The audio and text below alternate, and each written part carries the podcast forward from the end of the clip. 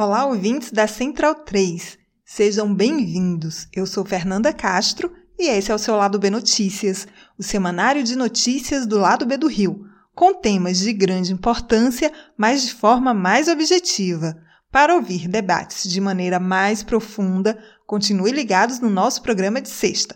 E na edição dessa semana, o painelista Daniel Soares destrincha um pouco o que tem levado ao aumento dos preços nos itens básicos dos brasileiros e a colunista Évila Vanderlei traz a importante história de Margarida Alves. Antes de seguirmos, um recado rápido. O sorteio para os apoiadores e apoiadoras do lado B do Rio, a partir de setembro, será um oferecimento da camisa crítica, serigrafia do Rio de Janeiro para o Brasil. Iniciamos uma parceria com a marca que tem camisetas, bolsas, pôsteres, bandeiras e adesivos. E, claro, vai oferecer vantagens para os ouvintes. 10% de desconto com o cupom Lado B. Acesse www.camisacritica.com e confira as estampas. Siga a arroba Camisa Crítica no Twitter e no Instagram. Camisa Crítica, criada para uma esquerda que não tem medo de dizer seu nome.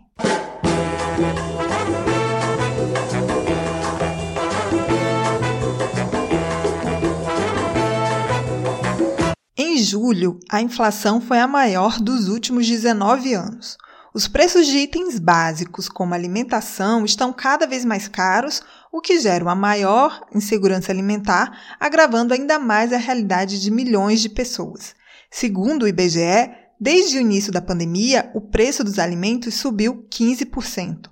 Entender como a política econômica de Bolsonaro e Paulo Guedes tem nos levado a essa triste realidade é muito necessário.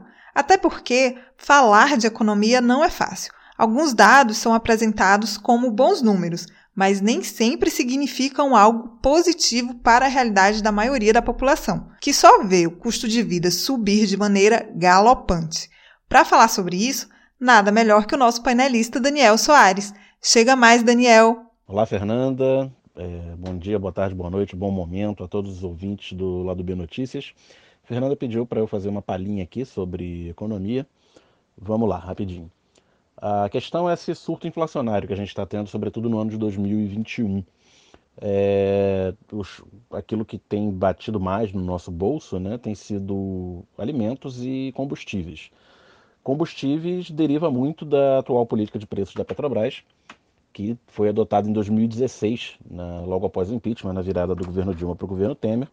É, grosso modo, é, tornando o preço do combustível vendido pela Petrobras dentro do Brasil paritário aos preços internacionais do petróleo.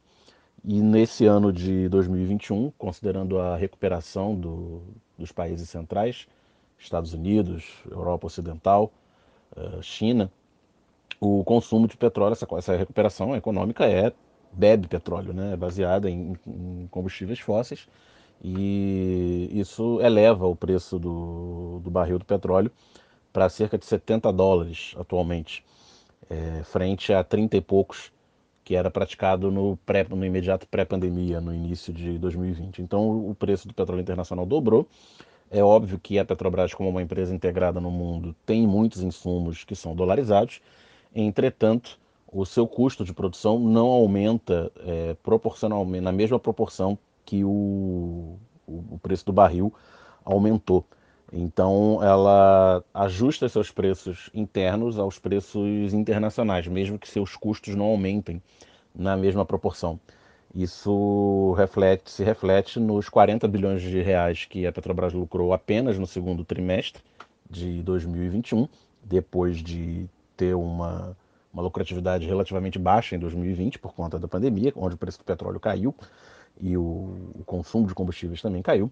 É, e isso acontece por dois motivos. Um, para que a Petrobras remunere os seus, é, os seus acionistas privados. A Petrobras ela é uma empresa de economia mista, então quase pouco menos de 50% de suas ações estão na mão, na mão, nas mãos do setor privado.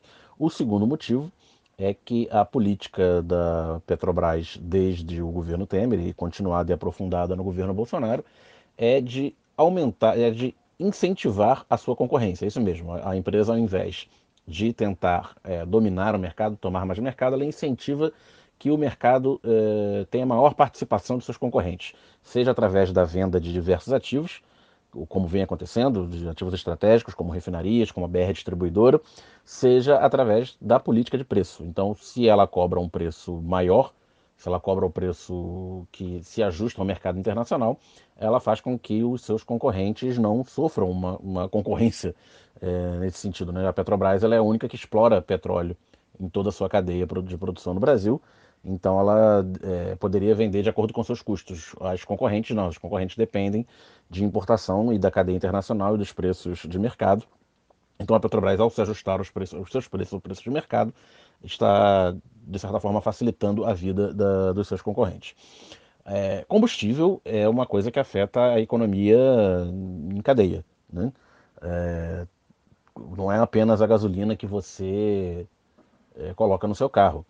Muitas empresas dependem de caldeiras movidas a óleo pesado, movidas a diesel, transporte, toda a cadeia logística de transportes é, no Brasil é em cima do diesel, porque é majoritariamente transporte rodoviário. A geração de energia elétrica nas usinas termoelétricas, que não são a maior parte das usinas brasileiras, mais, mais frente à, à estiagem que vem acontecendo no Centro-Sul, tem se tornado mais importante, também é, paga essa conta. Então, a própria agricultura né, sofre uma, infla, uma inflação de custos, porque os custos de produção de alimentos também dependem muito do, de combustível, tanto para transporte quanto para operação de maquinário. Então, essa alta dos combustíveis acaba sendo um dos elementos da alta dos preços dos alimentos. Mas o principal eh, motivo da alta do preço dos alimentos é a alta do dólar, que, que acumula 30% de valorização entre dezembro de 2019 e agosto de 2021. Eram R$ 4,00 no dia 30 de dezembro de 2019, está em torno de R$ 5,20. É, num país em que foi desde o impeachment tem, da Dilma tem sido desmontada toda a política de controle de preços agrícolas, né, que era feita a partir de é, armazéns né, da Conab, armazéns de estoques de, de regulação de grãos, quando o governo é, aumentando os estoques ou diminuindo os estoques influía no preço de mercado dos grãos. Esses preços, os estoques hoje estão num, num mínimo histórico e que vem diminuindo desde 2016. Isso faz com que os preços do, dos alimentos flutuem ao sabor do mercado, como também não há nenhum controle de exportação de alimentos, porque o Brasil é um grande produtor, é um player internacional de commodities, como acontece em alguns países é, importantes e tem acontecido bastante na pandemia, isso elevou o, a demanda internacional por produtos brasileiros, já que alguns países restringiram importações para atender o mercado interno durante a pandemia. Então, num cenário em que o dólar se valoriza e que aumenta a procura por produtos brasileiros, né, como carne, como grãos, como arroz e etc., os preços internacionais disparam e os preços internacionais no Brasil disparam mais ainda por conta do efeito do dólar valorizado. E isso se reflete no IPA, o IPA, que é o Índice de Preços Agrícolas, que é um dos componentes do Índice Geral de Preços, tendo 43% acumulados nos últimos 12 meses, em julho de 2021. Por mais que os alimentos sejam apenas 25% do INPC, que é o Índice Nacional, do IPCA, desculpa, que é o Índice de Preços do Consumidor Ampliado, que é a inflação ao consumidor, que a gente vê nos jornais, que está sendo projetada para cerca de 7, 8% no final do ano, a inflação dos alimentos é a mais importante para os mais pobres, que gastam quase que a totalidade da sua renda em alimentos e aluguel, né, alimentos e moradia. Dessa forma, a, a inflação que nós temos pesa especialmente para os mais pobres. E assim, é, por isso que a gente vê é, a popularidade do governo Bolsonaro se deteriorando, sobretudo entre, entre os mais pobres e as intenções de voto do ex-presidente Lula subindo, embora aqueles de classe média não vejam esse efeito acontecer entre seus parentes e amigos convertidos ao bolsonarismo. Né? Eles continuam muito resistentes, a, por mais que admitam algum discurso crítico ao Bolsonaro, continuam muito resistentes a uma eventual volta do PT. Mas por mais que a gente, né, na classe média, sofra o, com o aumento de combustíveis e com o aumento dos alimentos, o peso de um saco de arroz, de um quilo de carne no nosso orçamento, ainda é muito menor do que o de quem ganha um salário mínimo ou menos. E por fim, a Fernanda pediu para eu também comentar sobre é, como a gente pode enganar as pessoas com o discurso economicista, né? Para falar aqui, eu fiz uma rápida pesquisa para saber o que estavam falando por aí é, sobre esse surto inflacionário que a gente vem enfrentando. Fala-se rapidamente na alta do dólar, inflação de custo, mas tem um rame-rame longo sobre efeitos do auxílio emergencial, que teria aumentado o consumo e por isso é, aumentado a inflação, e nos efeitos de uma certa mudança de hábitos do brasileiro durante a pandemia, que estaria comendo mais em casa e por isso está comprando mais comida no supermercado, por isso a comida sobe no supermercado. Isso é maluquice, isso é estapafúrdia. É, se isso for verdade, a gente tem duas conclusões a tirar. Um, que as pessoas que estão recebendo ou, ou receberam auxílio emergencial ao longo de 2020 antes não comiam. Né? O auxílio emergencial é, sobretudo, um efeito de substituição de renda. É gente que perdeu o seu rendimento, é, que passou a ter esse auxílio emergencial, como a palavra diz, para continuar sobrevivendo. E sobre as pessoas que trocaram a alimentação na rua por alimentação em casa, a gente conclui, e, e, que isso teria feito o preço dos alimentos subir de forma generalizada, a gente conclui que os alimentos utilizados em restaurantes e refeitórios por aí são produzidos em Marte e logo não entram no cálculo do preço dos alimentos aqui no planeta Terra. É isso, acho que até falei demais, obrigado e até a próxima.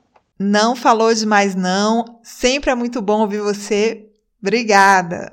E agora vamos para mais uma coluna de Évila Vanderlei sobre a grande Margarida Alves.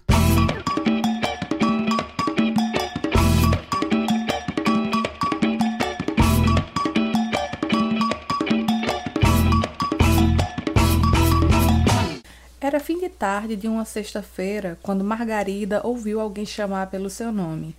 Ela estava dentro de casa e saiu para ver quem buscava por ela. Acostumada a ser procurada por trabalhadores rurais ao longo de 12 anos à frente do sindicato, foi responder ao chamado. Naquele dia 12 de agosto de 1983, pela última vez, o homem, à frente de sua casa, localizada na Rua Olinda, no centro de Alagoa Grande, interior da Paraíba, a perguntou se ela era Margarida. Ela respondeu positivamente e levou um tiro no rosto de uma espingarda calibre 12 disparado por um matador de aluguel a mando dos latifundiários da região. O crime completou 38 anos na semana passada e os algozes de Margarida Maria Alves seguem impunes e ricos. Mas cabe a nós resgatar as memórias dessa paraibana que afirmou que era melhor morrer na luta do que morrer de fome. O dia 12 de agosto se transformou em Dia dos Direitos Humanos, dia de luta contra a violência no campo, dia em que se realizou a primeira Marcha das Margaridas em Brasília há 21 anos, eventos em homenagem a ela. Mas quem foi Margarida Maria Alves? Não faz muito tempo, seu moço, nas terras da Paraíba, viveu uma mulher de fibra Margarida se chamou e um patrão com uma bala tentou calar sua fala e o sonho dela espalhou.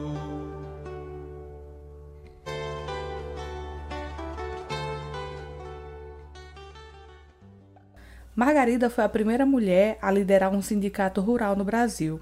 Ela nasceu em 5 de agosto de 1933 no sítio do Jacu, no município de Alagoa Grande, cidade a aproximadamente 100 quilômetros de João Pessoa, capital paraibana. Desde a infância, ela vivenciou a pobreza e a exploração que atinge tantos camponeses no Brasil. Aos oito anos, começou a trabalhar auxiliando seus pais na plantação de abacaxi e de outros itens de subsistência até serem expulsos da terra.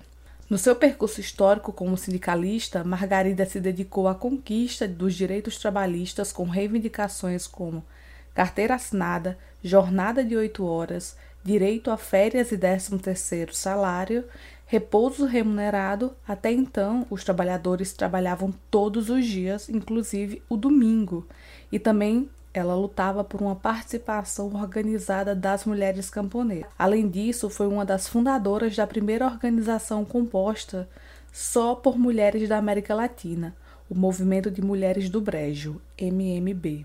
Por se tratar de uma parte do Brasil pouco conhecida, é importante situar o ouvinte sobre essa região e o contexto.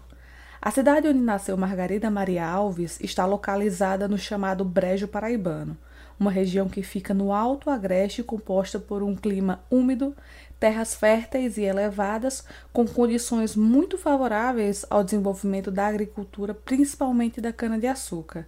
Essa região concentra cerca de 80 engenhos que produzem por ano um total de 12 milhões de litros de cachaça, de acordo com um levantamento feito pela Associação Paraibana de Engenhos de Cachaça de Alambique, ASPECA. Vários desses engenhos estão em funcionamento em quatro cidades que vivem da monocultura da cana, como Areia, Alagoa Grande, Serraria e Bananeiras. Até então, o produto consolidado nessa região era o abacaxi, tanto para exportação como importação, especialmente na cidade de Sapé. Aqui é importante fazer um parêntese. A cidade de Sapé também entra na história da Paraíba e do Brasil por marcar um dos núcleos mais expressivos das ligas camponesas. O movimento que se tornou nacionalmente conhecido como Ligas Camponesas iniciou-se no engenho Galileia, nos limites da região do Agreste com a zona da Mata de Pernambuco e foi criado em 1 de janeiro de 1955 e foi se proliferando sob influência do PCB.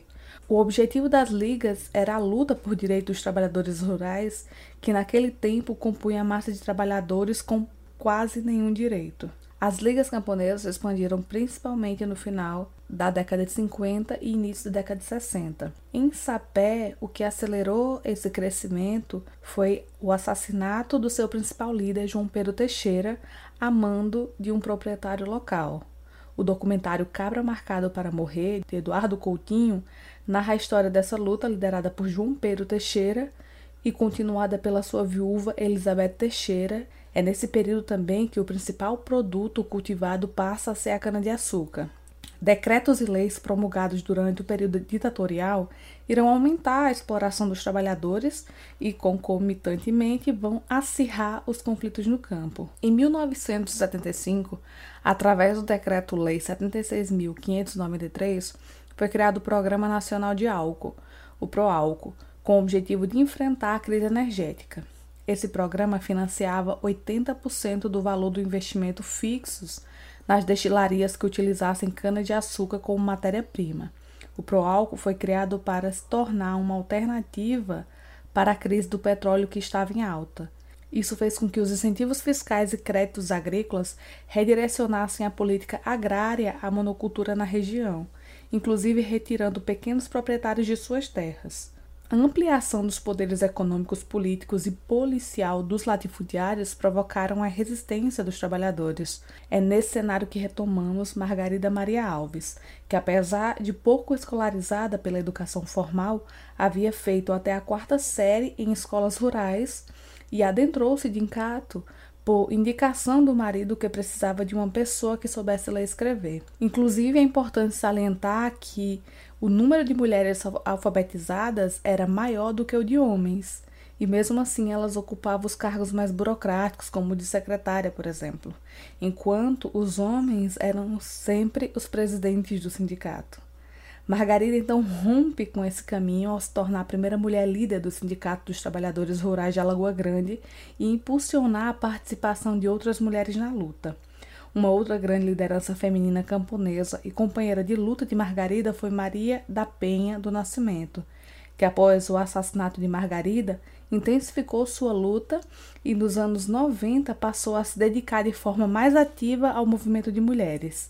Nesse período de atuação de Margarida e também após sua morte, muitas camponesas se sentiram estimuladas a lutar contra o latifúndio e também contra o machismo tão presente em suas vidas devido à sua potente articulação com relação à organização sindical, Margarida começou a receber ameaças constantes de morte.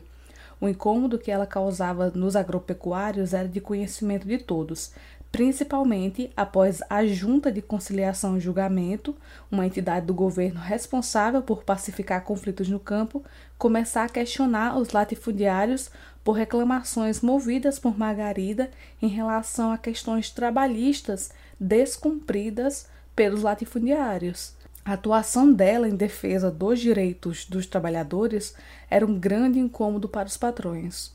Um dos pontos cruciais dessa história é que nesse período os latifundiários da região também vão se estruturar em grandes associações.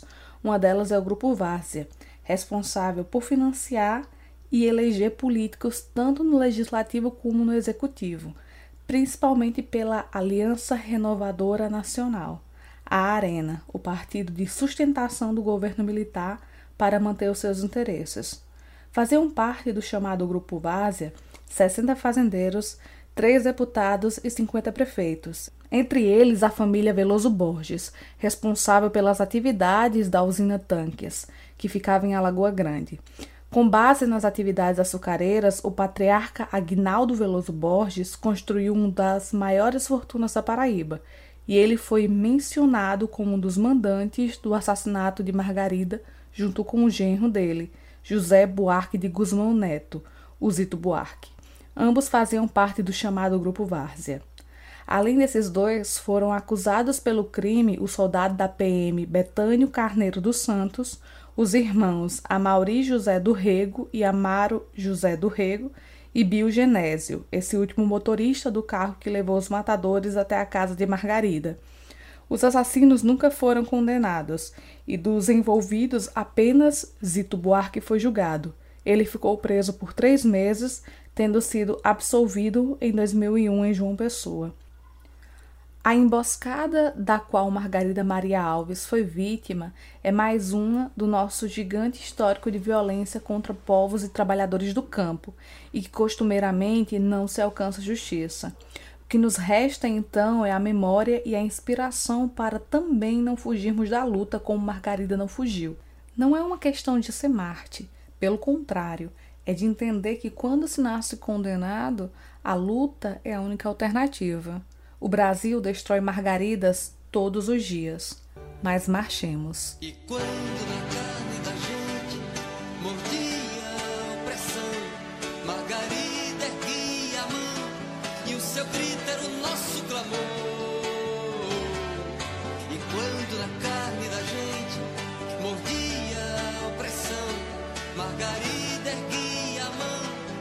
Seu grito era o nosso clamor.